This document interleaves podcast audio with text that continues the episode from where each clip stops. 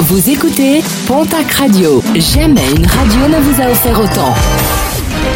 L'information locale à 9h, c'est sur Pontac Radio. Bonjour Jean-Marc Courage Sénac.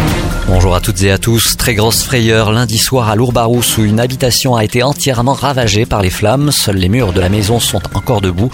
Une enquête a été ouverte pour déterminer l'origine exacte de ce sinistre. Quant à l'occupante des lieux, âgée de 79 ans, victime de brûlures au bras, elle a été hospitalisée sur l'Adne-Bezan.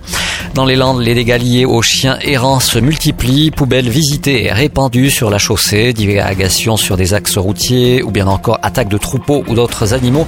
La liste des nuisances reste longue, un phénomène qui prend de l'ampleur et auquel les maires des communes concernées ne peuvent répondre par manque de moyens.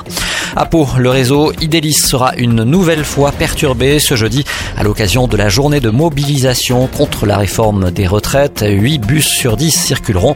Les lignes 10, 15, 16 ainsi que les lignes de soirée ABCDE assureront leurs horaires habituels. Fonctionnement normal également pour les services Libertis et Flexilis. Jour J avec euh, le lancement ce mercredi des soldes d'hiver et nouveautés cette année concurrencées par les ventes privées. Elles ne dureront que 4 semaines. Vous pourrez donc faire vos emplettes à prix réduit jusqu'au 4 février prochain.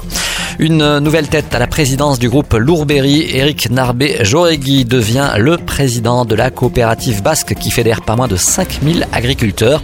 Maire de Domézin, Sauveur Urutiaguer, l'ancien président de Lourbery, reste vice-président de la filiale Arcadie, chargé de la viande bovine.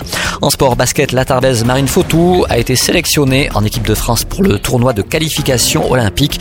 Annonce faite hier, 14 joueuses au total ont été retenues.